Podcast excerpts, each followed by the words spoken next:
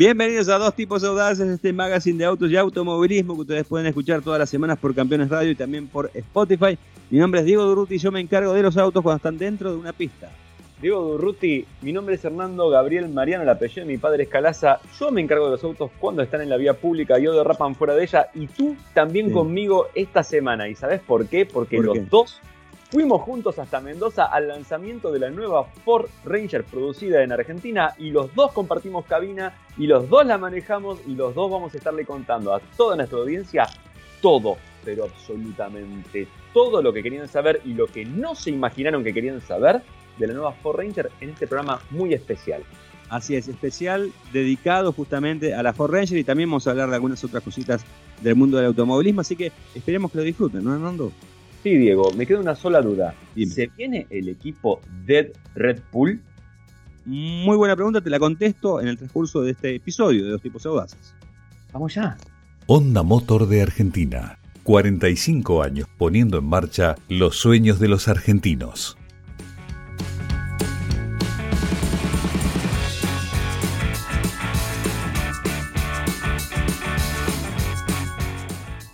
La semana pasada estuvimos los dos en Mendoza en el lanzamiento oficial de la nueva Ford Ranger.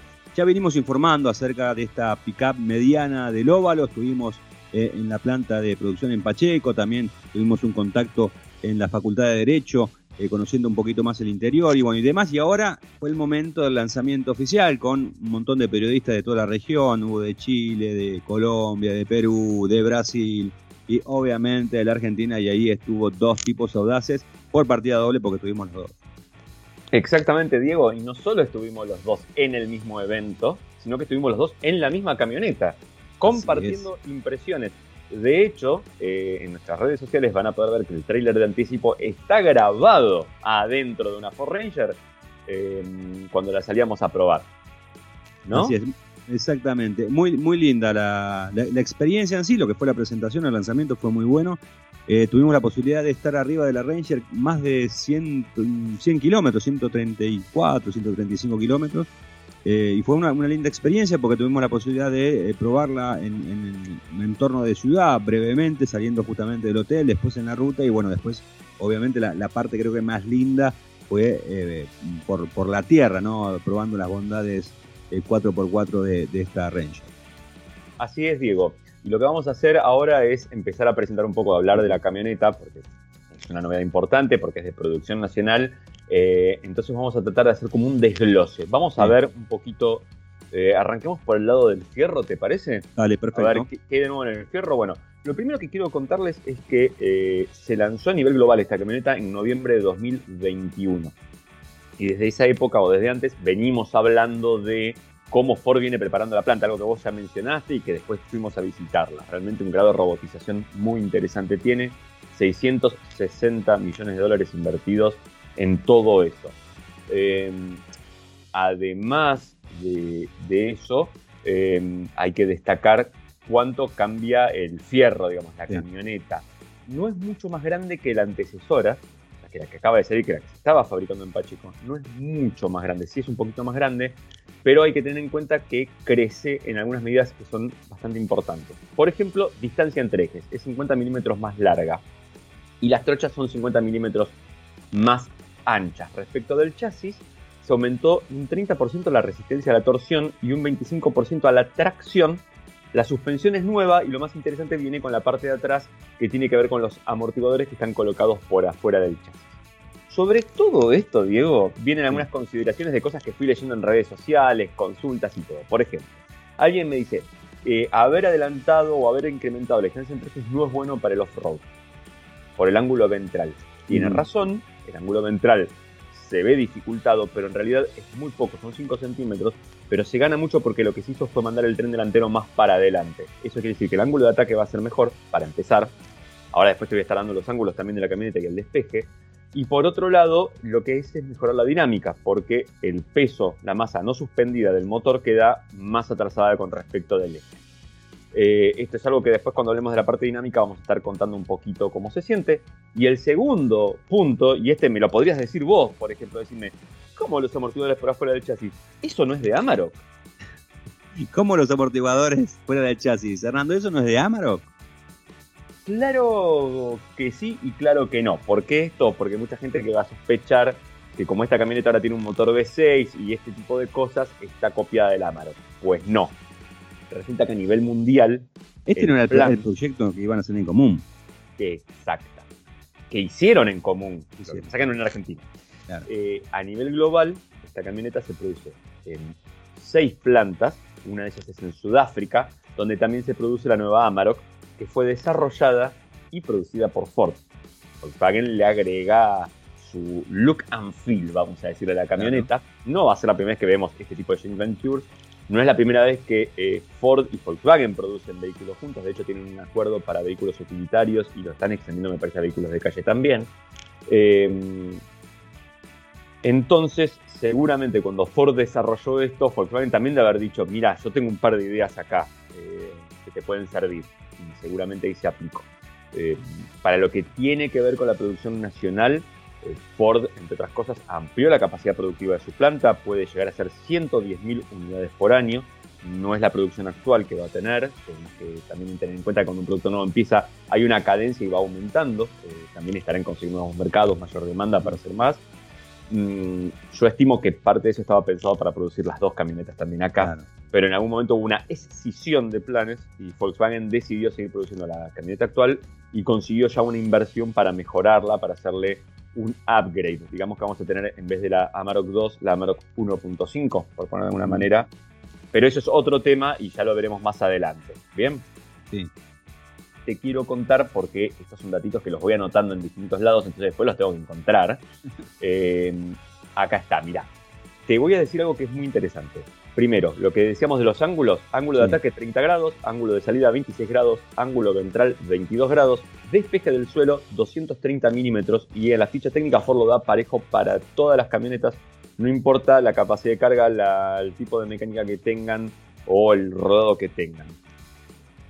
Por ahí hay algunas leves diferencias, pero bueno. Otra de las cosas interesantes que hay es que al hacerla más ancha se agranda la caja de carga y lo que decía la marca es que permite que entre un pallet normal, completo ahí atrás. Creo que Amarok hacía fuerza también en algo por el estilo en su momento.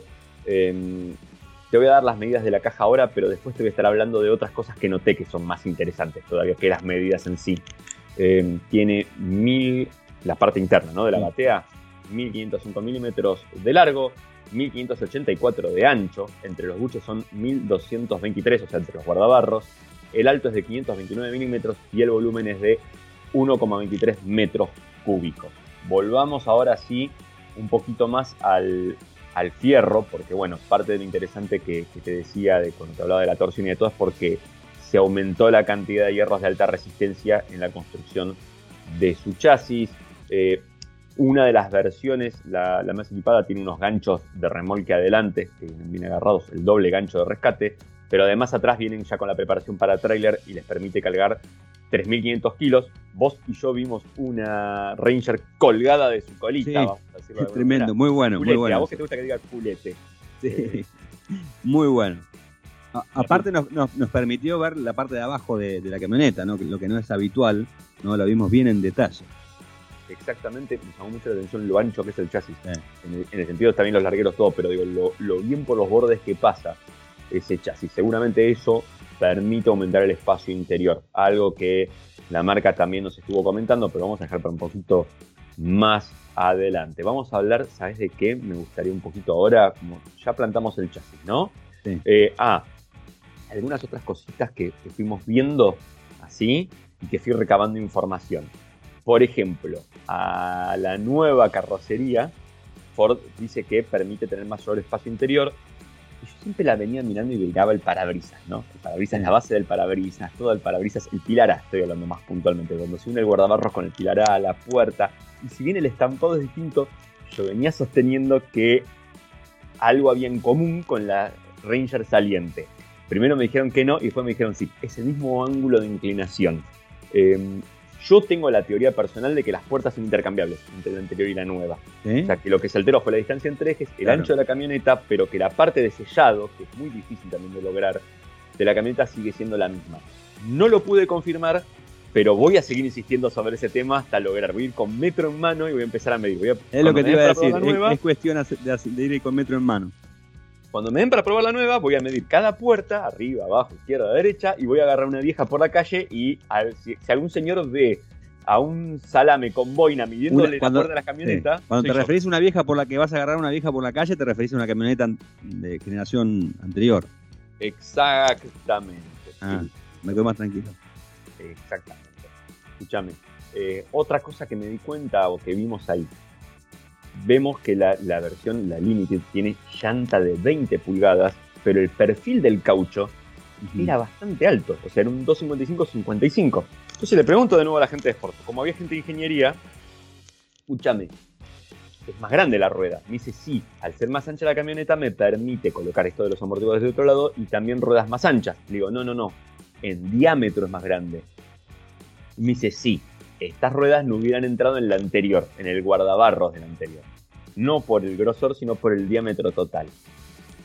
Otro gran dato interesante que pudimos ir recabando. Pequeñas cositas técnicas que estamos viendo por ahí de la, de la camioneta. Em, dicho todo esto, me parece que es interesante hablar un poquito ahora sí de la estética, ahora que la pudimos ver en persona ambos dos. no sé a vos qué te pareció, pero me parece que eh, primero tiene esta nueva estética de Ford que vimos en la 150 y en Maverick, especialmente en los faros delanteros y todo, pero me da como la impresión de que eh, se hizo una apuesta por dar de nuevo esa imagen de raza fuerte, de, de Sí, totalmente. Es lo que, justamente lo que transmite esta nueva Ranger es justamente eso, ¿no? Una, una robustez característica justamente eh, de las pick-up de, del óvalo, ¿no? Y se, nota en, el frontal principalmente, ¿no? Toda en la silueta, creo que lo han conseguido. Exactamente. Y vos, eh, Diego, te estarás preguntando, ¿pero por qué me, da esa sensación, no? ¿Me lo pregunto? Pregúntate. Eh, ¿por, qué tengo esa sensación, Hernando?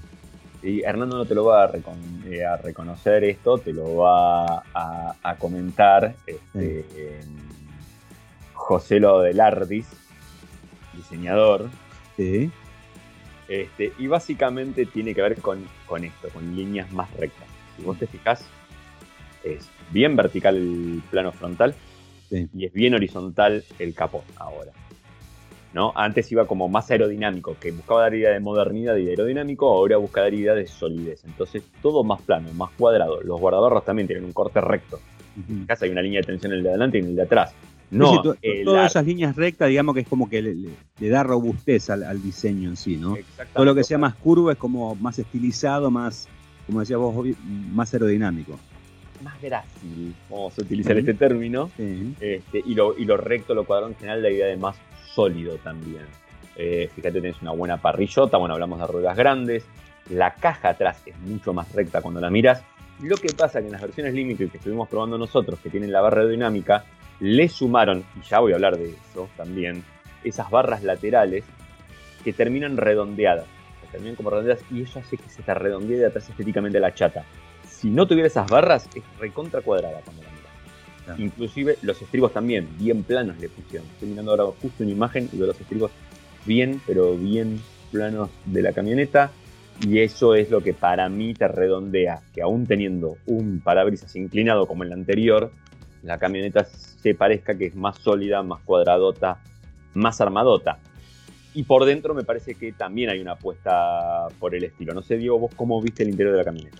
El interior me gustó muchísimo, eh, obviamente muy moderno, la pantalla espectacular, me parece que la pantalla es uno de los grandes atractivos de esta versión, obviamente, eh, que estuvimos probando, que es la Limited con motor V6, ¿no? Después vamos a hablar un poquito de lo que fue el comportamiento del vehículo, obviamente lo que es materiales y demás, todo eh, toda excelente calidad. Y una cosa que nos llamó la atención a los dos, ¿no? Es, em, pues solemos hablar muchísimo nosotros en los vehículos adentro, era que nos escuchábamos perfecto. La insonorización de, la cabina eh, creo que es uno de los grandes atributos, ¿no? Eh, que tienen este tipo de vehículos. Este, en particular esta, esta nueva Ranger es algo que me impresionó gratamente. La verdad que sí, Diego. Vamos a, desglosar ahora entonces sí bien parte por parte, componente por componente, yo creo que lo primero que nos va a llamar la atención es esta idea de solidez que vos notaste, tiene que ver con los plásticos que usan, pues nos dimos cuenta que realmente son más duros. Yo le, viste que vos sabes, me conoces a mí que le imprimo castigo. Eh, Menos mal que no lo ven las empresas eso. No, a veces lo ven en los videos, pero bueno. Ah. Y, de hecho, una vez parece que le pasé la uña fuerte a un tablero de una camioneta y hay gente que andando me comenta, me dice, ah, le hiciste pelota, ¿cómo hiciste eso? Y no sé cuánto. Pero te juro que no la lastimé, ¿eh? Pero bueno, en fin. Eh, le di nudillazo, durito el tablero, eh, agarré la consola central que es bien alta y me colgué. ¿Cómo, hiciste para pasar la manopla de acero en, el aeropuerto? Para hacer la prueba de, calidad. No, papi, entonces está curtido. Ah. es curtiembre personal. ¿Sí? claro. ¿Viste? Este, cuando te crías con hermanos mucho más grandes que vos, es así, curtís, papá.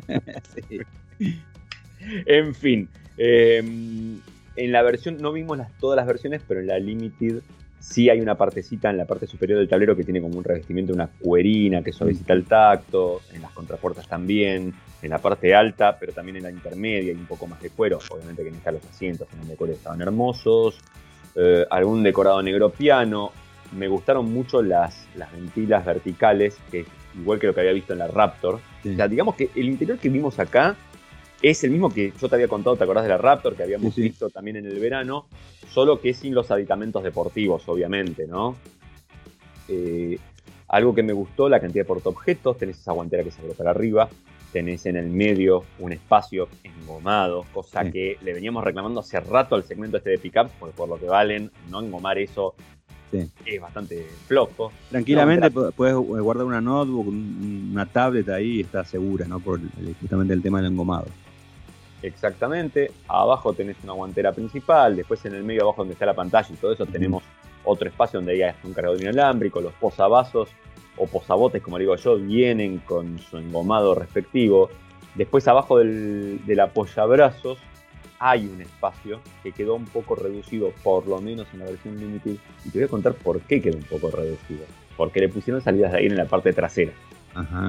No vienen en toda la gama, en algunas versiones sí, está en la salida de atrás y como poca gente lo ha hecho, vos sabés que yo hice una cabriola en la camioneta y pasé a los asientos traseros para comprobar qué tal estaba, cómo se viajaba.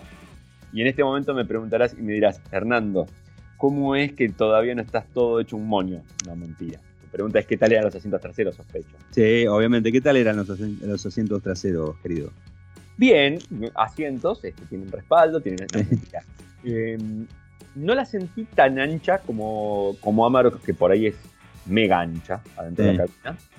Em, de verdad, Ford dice que mejoró el espacio interior. No, no te lo puedo asegurar. Tendría que tener una y otra, subiendo, bajando, probar. Pero para la cabeza sí quedaba buen espacio y para las piernas era correcto lo que había. Creo que lo más interesante es que el respaldo estaba bien inclinadito. Viste que normalmente vas medio recto y después de un rato eso te redespedaza la espalda.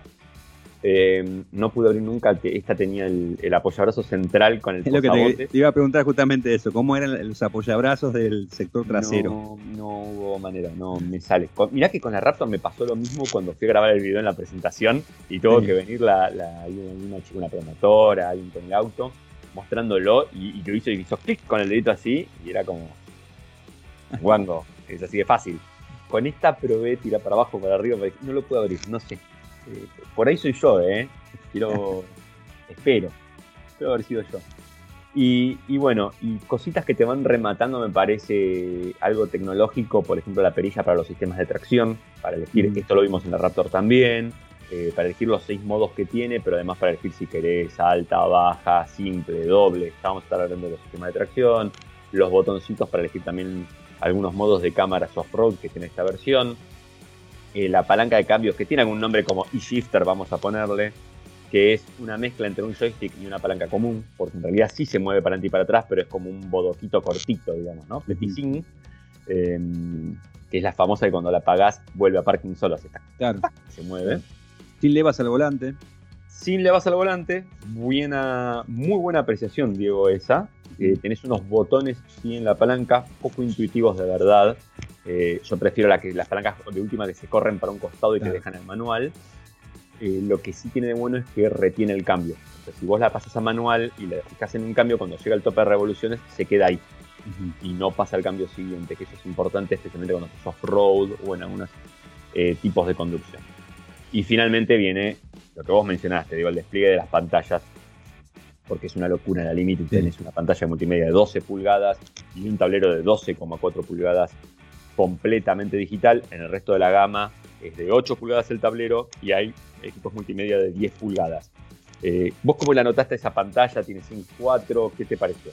Sí, no, la pantalla me parece, lo que es el tablero, ¿no? Repleto de información, se ve, se ve todo muy bien, es muy intuitivo todo. Y después la pantalla multimedia también. Eh, creo que el, formato, el vertical es mucho más cómodo que el horizontal, me da la sensación, ¿no? Porque, no es una apreciación mía, ¿no? es como que tenés la información mucho más, más cerca, eh, al ser un tamaño mayor, ¿no? Hacia la parte vertical, ¿no? tal vez no tenés que, eh, siendo horizontal con un gran tamaño, por ahí tenés que desviar un poco más la mirada. Me da la sensación de que siendo vertical se ve todo mucho eh, mejor, más fácil, más, más intuitivo, Y también lo que me gustó mucho eh, son las cámaras que puedes ver. Eso me parece también algo muy interesante. La verdad que sí, hiciste la prueba off-road, quiero suponer vos también, y hay un momento donde la camioneta va levantando la punta, viste que mirás el cielo, vas cantando aurora alta en el cielo. Sí, sí, es muy, es muy lindo, o sea, es, eh, es muy, muy entretenido. A mí no me entretiene no ver por dónde No, no, es muy entretenido verla por la pantalla, te digo. Ah, ahí va. El, piloto no lo puede llegar a disfrutar o para hacer alguna maniobra muy precisa, el hecho de tener esa ayuda, de ahí es, obviamente es, espectacular, ¿no? Pero eh, por ahí para nosotros, ¿no? Que estamos eh, con el tema de los videos y demás, tener la posibilidad de tener e, esa captura, digamos que es una visión bastante, bastante linda, ¿no? de diferentes ángulos. No, y olvídate, cuando estás que no miras por dónde vas y la cámara te marca y te marca además dónde vas a estar girando la trompa, decís, ah, felicidad de tenerte, muchas gracias. Como te decía, no vimos cómo es la pantalla multimedia de 10 pulgadas ni el tablero de 8, pero por lo menos el de 12,4 que está acá, también es el mismo de Raptor, está bueno, porque es un tablero que te da todo el tiempo velocidad y tacómetro, grandes ahí, no como el anterior de Ranger, ese que venía en Mondeo, que la verdad era muy poco práctico, pero muy poco práctico realmente. En este caso es muy práctico, además tenés arriba, si no me equivoco, es temperatura de agua, temperatura de transmisión, nivel de combustible, estoy olvidando de un medidor más, creo que es el de presión de turbo, pero además podés elegir poner más menos información, te muestran si están usando los sistemas, los asistentes eh, de conducción o no, y entonces me parece que está, está muy piola eso que vimos ahí. Así que hasta acá ya hicimos un poquito de la revisión, Diego del Fierro, hicimos una revisión de la fábrica, una revisión de afuera y de adentro de la camioneta. Eh, seguramente mucha gente está ansiando que pasemos a la parte dinámica, pero antes de ello, pero antes de ello, yo quiero, quiero resaltar algo que para mí me pareció muy inteligente y muy piola que tiene esto. Cuando vos ves lanzamientos que se hacen de pickups en Estados Unidos, se matan por encontrarle justamente a la caja de carga cosas nuevas para hacer vueltas de rosca. Eh, uno te inventa la regla, el otro te inventa el enchufe, el otro te inventa las cajones en el costado, el otro te inventa el portón eléctrico. Bueno, muchas de esas cosas son en las full size y salen plata realmente. Eh, en un mercado como el gringo se pueden agregar por la cantidad de producción que tienen y por un montón de cosas. Pueden agregar un montón de equipamiento. Acá quizás es más complejo. Eh, pero me parece que Ford en este caso fue algo bastante piola, que es todo lo que no necesita motorcitos ni nada rápido, raro, y que lo pueden hacer de una manera en la construcción misma del producto. Entonces me pareció muy piola eso. Por ejemplo, y vamos a destacar, lo primero que llama la atención en la Limited hay barras de techo, esas barras de techo, la marca dice son funcionales, creo que soportan hasta 80 kilos, mm, después te voy a dar bien el número. Eh, la barra está aerodinámica, antes tenías el problema de que no podías atar cosas, en este caso esas barras que te dije laterales que hay, que dejan un espacio entre el borde de la caja y esa barra, no solo sirven para proteger un poco, sino para poder atar cosas. Obviamente hay seis ganchos de carga agarrados adentro del, piso, digamos, de la, de la, caja o de los laterales. La iluminación la sacaron de la parte de arriba y mandaron la luz de stop al portón trasero y dos luces adentro de la misma caja. Esto también lo habíamos visto en la Raptor, eh, que tiene sus pros y sus contras. Los pros, si vos tenés un cobertor de carga, una lona o algún tipo de cierre, no te sirve la luz que está arriba, porque te ilumina el cobertor, pero no te ilumina dentro de la caja. Esto te ilumina dentro de la caja. Si tenés la caja llena de cosas, bueno, tapá las luces. eh, todo tiene su pro y su contra, pero en general tendría que tener más pros por si usas un cobertor.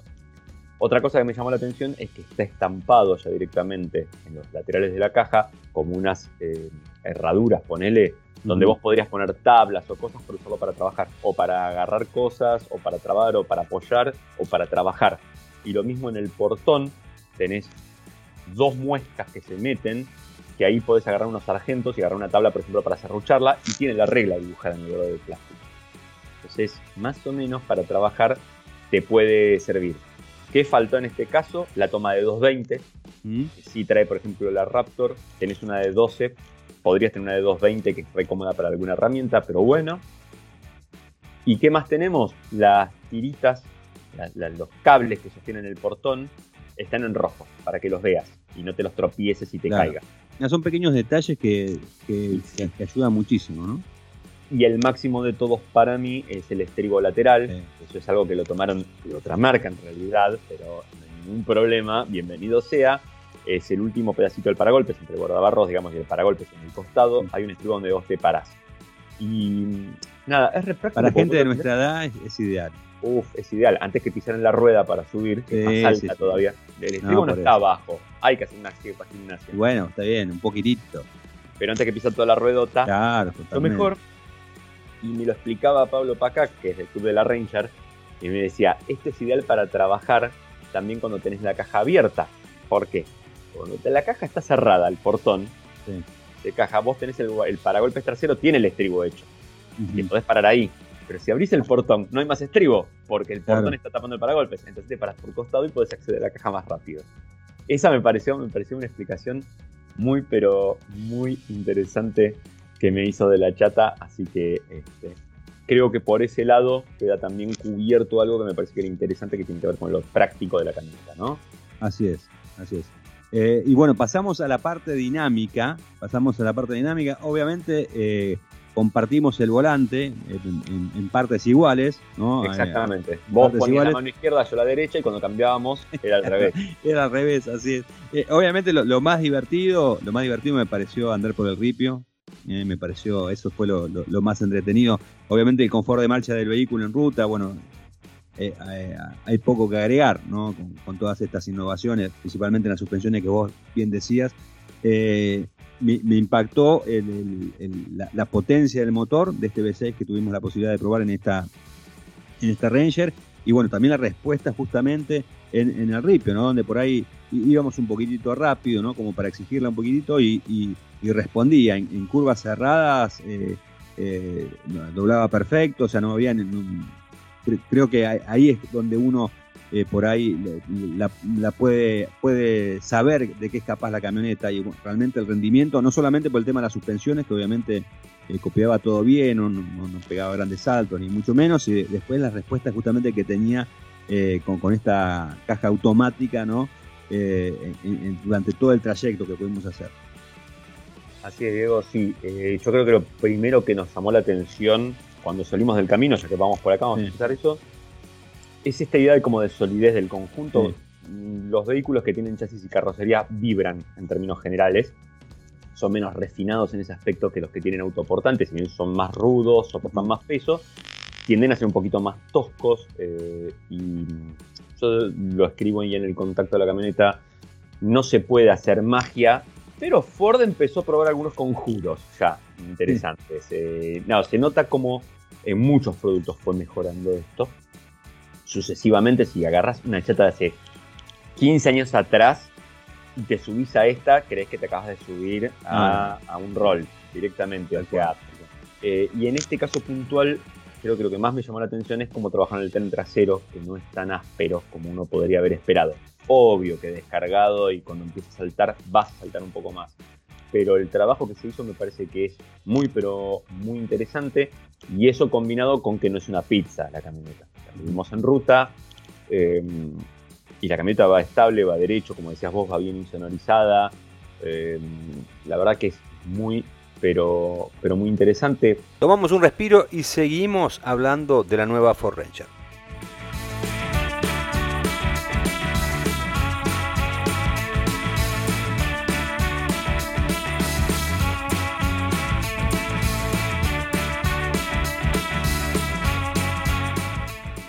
¿Y a vos, Hernando, qué te pareció la Ford Ranger? Yo personalmente tuve dos peleas con la camioneta. Una es con el apoyacabeza, que siento que me empujaba un poco para adelante la cabeza y quizás mis, mis cervicales rectificadas no le gusta mucho eso.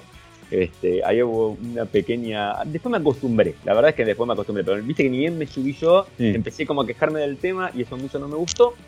La segunda tenía que ver con el pedal de freno. Yo lo noté un poco esponjoso, el resto del mundo no, así que sospecho que era porque me había puesto unas botas que no estaba acostumbrado a usarlas. las botas vaqueras, te puse. Exactamente, los tacos de la tejana me estaban molestando. Claro, por eso. Las espuelas, las espuelas traían preocupación. es que no tiene lugar para las espuelas, ¿viste? No tenía lugar para las espuelas, eso es para, para mejorar.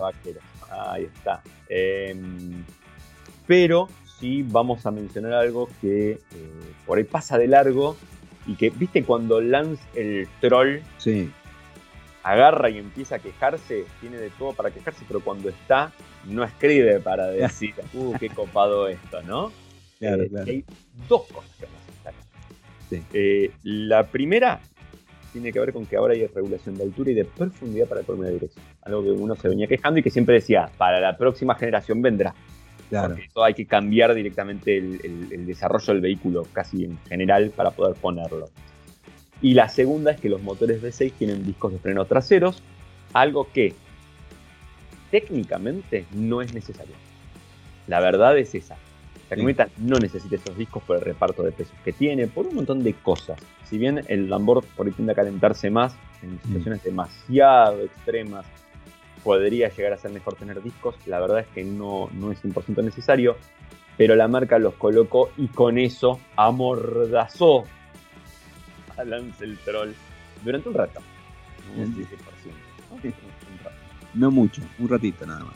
Y no, no, Lance el Troll es difícil contenerlo. Vos sabés que, él quiere correr este, atrás de las cosas.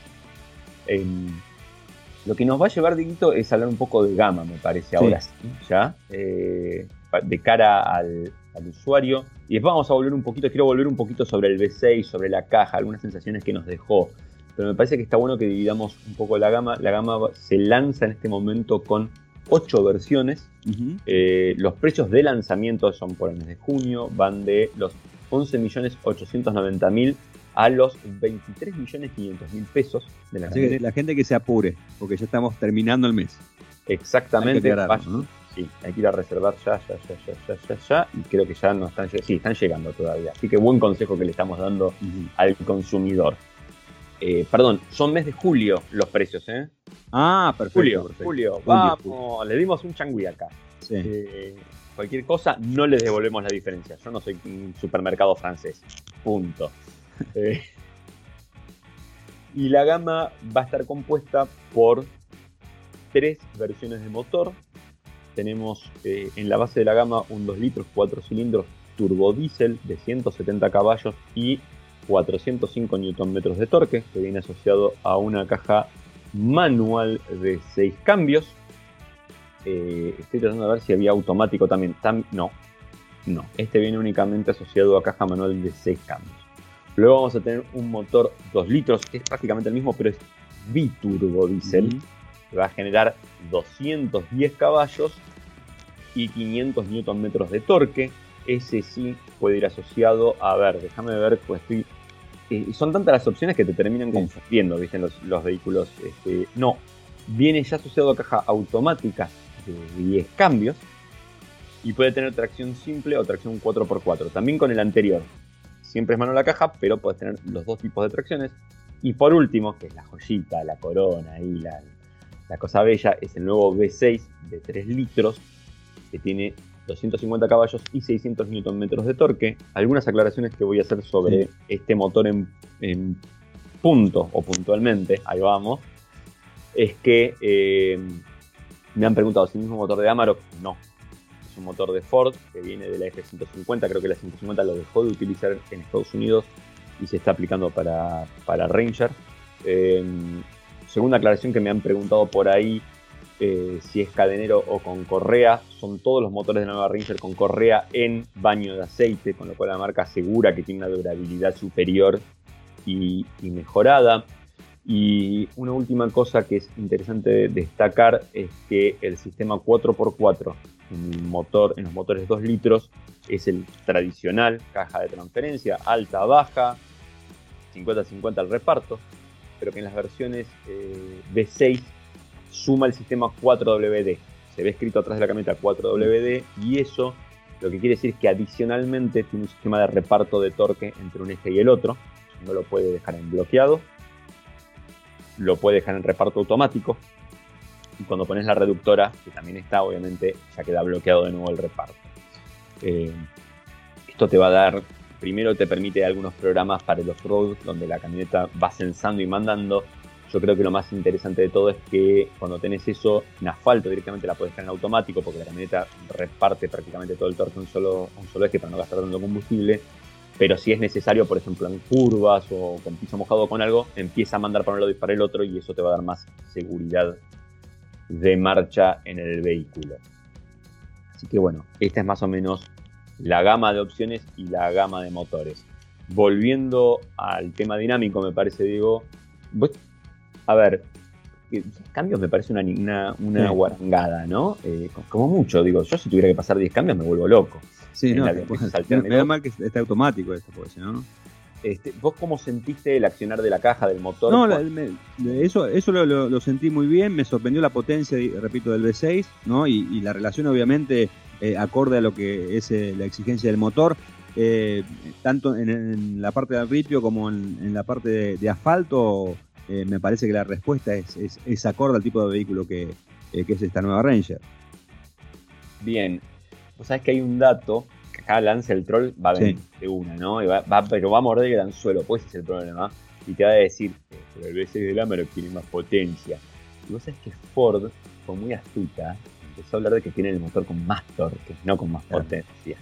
Em, y vos sabés que en un vehículo de este tipo, torque mata potencia. En realidad es más importante cuando tenés peso, tener torque, y cuando tenés, por ejemplo, que hacer velocidad, como en motor Fórmula 1 o algo, te interesa por ahí más la potencia final, los caballos. En ese sentido, estoy tratando de encontrar cuál es el torque de la, de la Amarok para ver. Claro, para ver esta, esta discusión que cada son 580 Nm. Es muy poquita la diferencia. Son 8 caballos más y 20 Nm menos. ¿Viste cómo es la historia? Eh, algo que a mí sí me, gustó mucho es que, y lo probamos encendiéndolo, lo vimos desde afuera del motor y todo con el capota abierto, que de verdad vibra muy poquito el V6 este gasolero que el sonido que hace no es muy gasolero, por lo menos desde, el puesto de conducción. Inclusive tiene algo como yo digo, la gringuez del sonido. Y acá viene mi, secuencia de imitación de ruidos de motores, ¿te parece? Sí, sí, sí, por favor. A ver si vos me coincidís conmigo, que sonaba, que en vez de sonar como... Cuando aceleraba sonaba más como... Sí, sí, sí, sí, así es, así es. El experto, el ruido gasolero es y el ruido de este V6 gasolero da como más. ¿Entendés? Más. Ahí se nota, ahí cuando lo haces así se nota la diferencia. Notas la diferencia, perfecto. me, gusta que se note esto. Así es radial esto, ¿viste? Claro, tal cual. Y otra cosa que te iba a preguntar, seguramente el Lance, eh, el troll, es si no, ¿por qué no viene en versión nastera? ¿Y por qué no viene en versión nastera? ¿Eh? ¿Por qué no viene en versión nastera de la Ranger? Bueno, estoy terminando de escribir una nota que voy a publicar en autocosmos.com.ar sobre ese tema en términos generales. En términos generales, eh, los vehículos de trabajo son gasoleros, especialmente en Argentina o en países como en, países, en mercados como el europeo, que tenemos más costumbre del gasolero. En Estados Unidos no le pidas eso. No, no, obviamente, te lo tiras por la cabeza. No, y aparte, de hecho, la 150 dejó de ser gasolera también con un tema de normas anticontaminación y preferir a un motor naftero grande o con turbos ahora. Eh, en general es por lo que hablábamos antes. Los vehículos de trabajo necesitan más torque que potencia, porque necesitan es más empujar desde abajo. O sea, poder llevar una carga que eh, llevarla rápido. Poder ponerla en movimiento primero. Entonces, eh, les sirve mucho el torque. Y los motores turbo dicen lo que tienen es mucho torque, justamente. Tienen mucha esa fuerza desde bajas revoluciones. Estaba haciendo la comparativa y, por ejemplo, el V8 de 5 litros que usa la 150, ¿está bien? Vamos a poner un motor bien grandote. Sí. Tiene, estoy tratando de encontrar el torque en este momento, tiene 406 caballos, pero tiene 556 Nm. El V6, como te acabo de decir, de la nueva Ranger tiene 250 caballos, pero tiene 600 Nm de torque desde 1700 kilos. El otro lo logra el pico en 4200.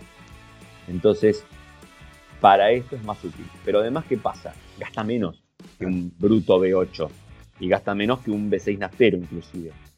Eh, lo que creo es que igualmente esta tendencia se va a ir revirtiendo con el tiempo y vamos a empezar a ver aparecer cada vez más motores nafteros en este tipo de vehículos y yo creo que en la región por varios motivos. Primero, la tecnología anticontaminación hace que los motores gasoleros sean cada vez más caros, sean cada vez más complejos para el usuario, porque está el DPF y la urea y se van sumando elementos. Eh, y porque el gasoil que requieren, que es el grado 3 o el llamado premium, digamos, es cada vez más caro también.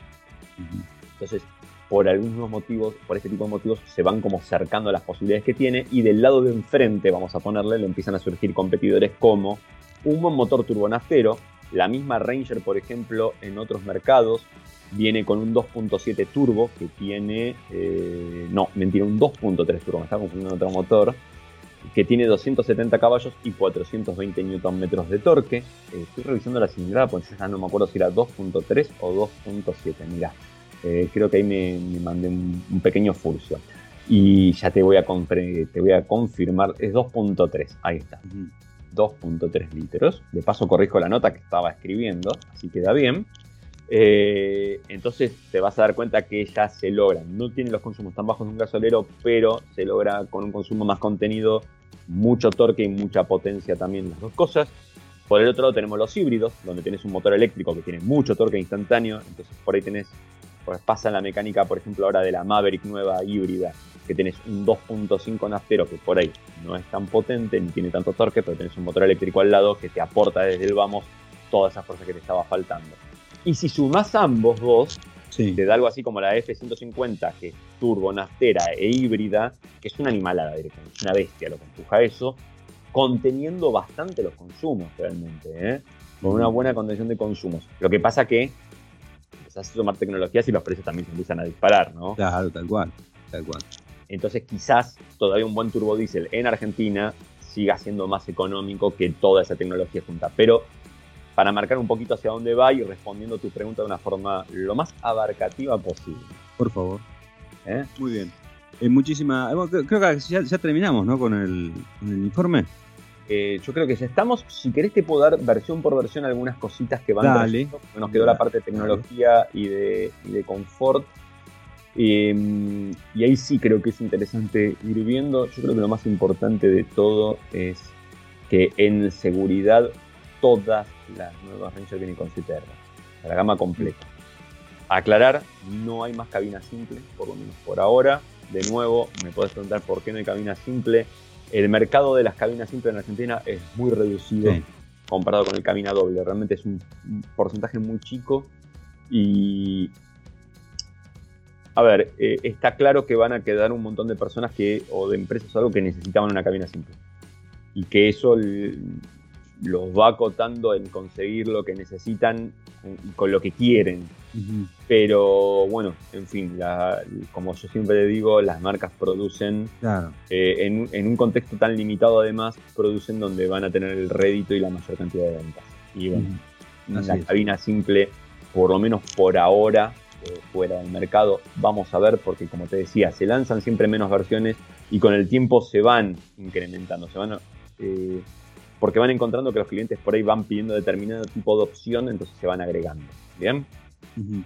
Arrancamos con la XL, que viene con el 2.0 turbo diésel de 170, 4x4, 4x2, es sí o sí eh, manual, como te venía diciendo hasta ahora, además de los 7 airbags, llanta de acero de 16 pulgadas, 255 perfil 70, buena para la carga. Eh, el escalón lateral en la caja carga ya viene de serie en todas las camionetas.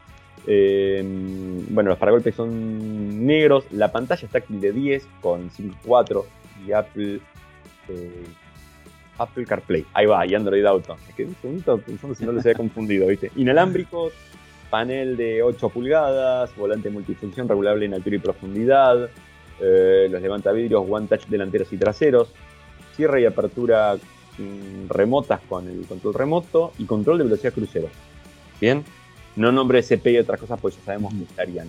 Con lo cual de entrada viene bastante equipada, por lo menos en algunos aspectos de confort y de todo. Me parece que también ahí vimos algo que hizo Ranger, como no dejar de lado al, trabajo puro y duro, pero me parece que apuntando a, che, queremos tener una gama un poco más copada, ¿no? Eh, vos querés ir a romperla, ya sabemos, el que quiere ir a darle duro y fuerte, por ahí elige otra marca y otro modelo. En general, entonces Ford dijo, está bien, sigan eligiendo esa. Claro. Yo voy a atacar por otro lado ahora, por este costado. Después tenemos las XLS y la XL Plus, que vienen con el 2.0 de 170 caballos. Y acá una novedad muy interesante es que hay una versión 3.0 turbo diesel en ese nivel de equipamiento. Eh, que nada, es para el que por ahí quiere sacar algo de equipamiento, pero agregar más de, ¿cómo se llama? Tener más potencia. Ya sea para trabajar o para porque hacer ruta o lo que sea. Aparecen los DLR y faros delanteros LED, eh, faros antihalógenos, eh, elementos ya de color de la carrocería, eh, las, las llantas pasan a ser de aleación de, de 17 pulgadas, el cargador inalámbrico aparece, ya teníamos la conexión inalámbrica, ahora tenemos el cargador también, sensores de estacionamiento trasero, cámara de estacionamiento trasera, nivelación de los faros, alarma perimetral. En el V6, estas son cosas que vienen con el V6 únicamente. Vas a ver que después se repiten en el tope de gama. Top and Start, eh, espejos exteriores plegables, eh, plegables eléctricos, disco de freno trasero, lo habíamos mencionado antes, la barra de remolque con el conector que habíamos dicho también, y el freno de mano eléctrico que viene asociado con este shifter, porque viene solamente, si bien la caja de 10 cambios también está en el biturbo, esa palanca de cambio viene nada más con la V6. XLT y XLS Plus nos van a seguir después, esas ya vienen con el biturbo diesel, con la caja automática de 10, 4x2 y 4x4, como había dicho antes. Ya aparecen los antinieblas LED, los estribos laterales, el paragolpe trasero cromado, eh, cierre centralizado en el, portón de carga, iluminación en la caja de carga, tapizado de cuero, asiento de conductor con regulación eléctrica, espejo retrovisor eh, interior fotocromático, alarma volumétrica, sensor de lluvia, sistema de mantenimiento de carril, fíjate que acá empiezan a aparecer las hadas ya, ¿eh? sistema de mantenimiento de carril, control automático de luces altas, que eso es para no encandilar, prende las altas cuando no detecta ninguna luz de frente, cuando detecta una luz de frente baja, para no encandilar y el asistente de precolisión con detección de peatones y de vehículos. Después vamos a tener la Limited y la Limited ahí sí, la que va a venir con casi de todito.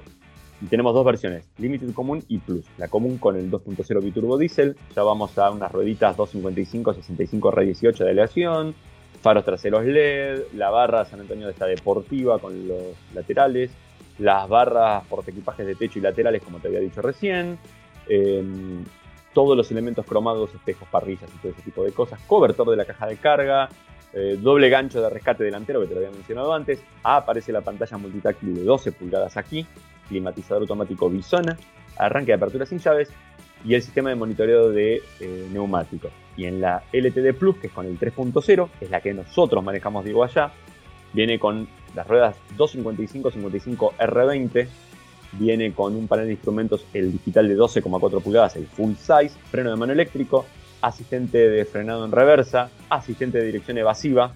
Como la dirección es eléctrica, notaste que cuando manejábamos era bastante suavecita. Eh, puede intervenir inclusive, para que no choques cuando ve que, vas derecho a chocar, básicamente. Eh, tiene el sistema este de mm, punto ciego, pero además el de tráfico cruzado, que en una chata es ideal, por lo que miden y por lo poco que ves para atrás, y el detector de fatiga. Así que, nada, hemos hecho un repaso creo que más que completo hoy. Sí, totalmente. Por la nueva camioneta.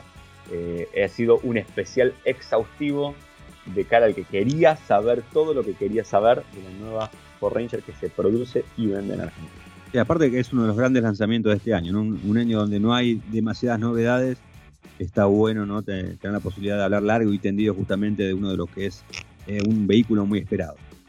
Creo que sí, Diego. Eh, a ver, creo que en un año con muchos lanzamientos no hubiera sido tan destacado, pero igualmente es destacado porque es un vehículo de producción nacional, de mucho valor agregado y que tiene un grado de tecnología muy alto siendo producido en Argentina. Así que nada, me parece que estuvo bueno y que está bueno que a la gente le interesa también saber un poco más de la camioneta y ir evacuando estas dudas que, por ejemplo, fuimos viendo en redes sociales que se van generando, ¿no? Lo de los motores diésel, la cabina simple, los frenos y ese tipo de cosas.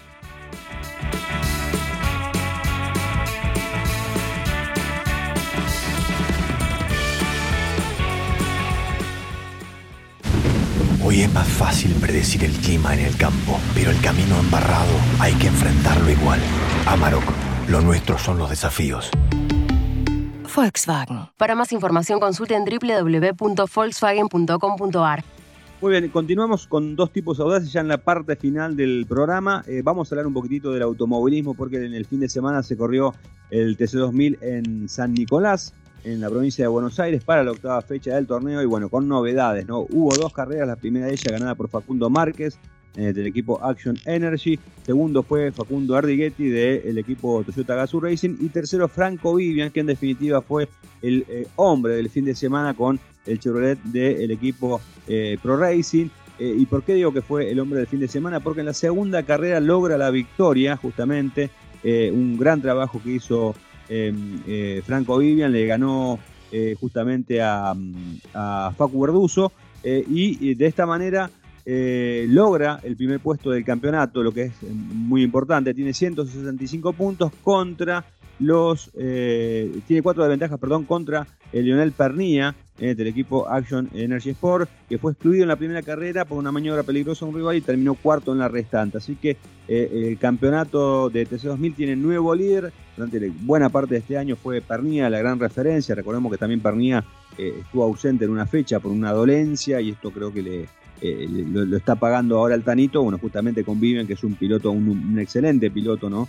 Eh, que bueno, ahora tiene la posibilidad de refrendar todo su talento justamente con grandes resultados y tiene esta oportunidad eh, importante de estar peleando eh, por el torneo. Sabes que Franco Vivian es un, gran talento, fue muy talentoso en su época en karting y demás, pero nunca se ha dedicado de manera profesional al automovilismo. Este es el, primer año, ha tenido ya, ha participado en equipos oficiales y demás, pero digamos que este año eh, es como el gran año, creo que de despegue justamente para, eh, para Vivian. Y bueno, la próxima fecha del TC2000 es en La Rioja. Y otra novedad que tiene que ver, en este caso, con eh, la Fórmula 1, Hernando. Vos sabés que muy sorprendido el día lunes por la mañana un comunicado de el equipo Alpine de Fórmula 1 y esto directamente relacionada con una decisión que justamente ha tomado eh, la gente de Renault directamente, que es justamente eh, la, que tiene los destinos del equipo francés, eh, vendió parte de su paquete de accionario. Algo, Diego, es verdad que dicen que se viene el equipo Red Deadpool. sí, gracias. Sí, así es. Uno de los accionistas es Ryan Reynolds, protagonista ¿no? de Deadpool.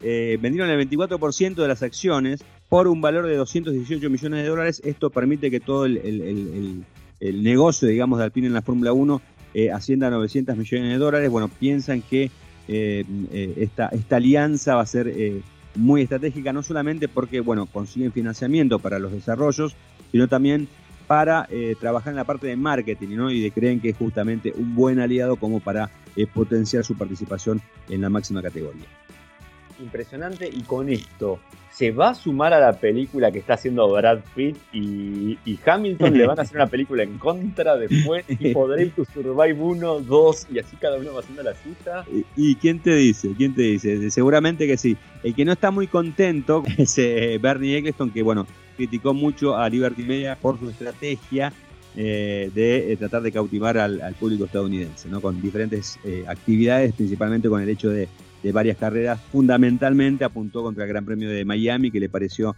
una ceremonia de los Oscars. Ah, mira, mira qué bueno. Bueno, viste que dicen que lo que Bernie dice de, Liberty Media habla más de Bernie que de Liberty Media. Sí, totalmente, totalmente. Con esta información, eh, con este especial de Ford Ranger y de, de más yerbas, cerramos este episodio de Dos Tipos Audaces. Esperemos que lo hayan disfrutado. Y bueno, la gente del Óvalo, chocha, porque han tenido un muy buen contenido justamente referido de este nuevo lanzamiento de Ford. Bravo.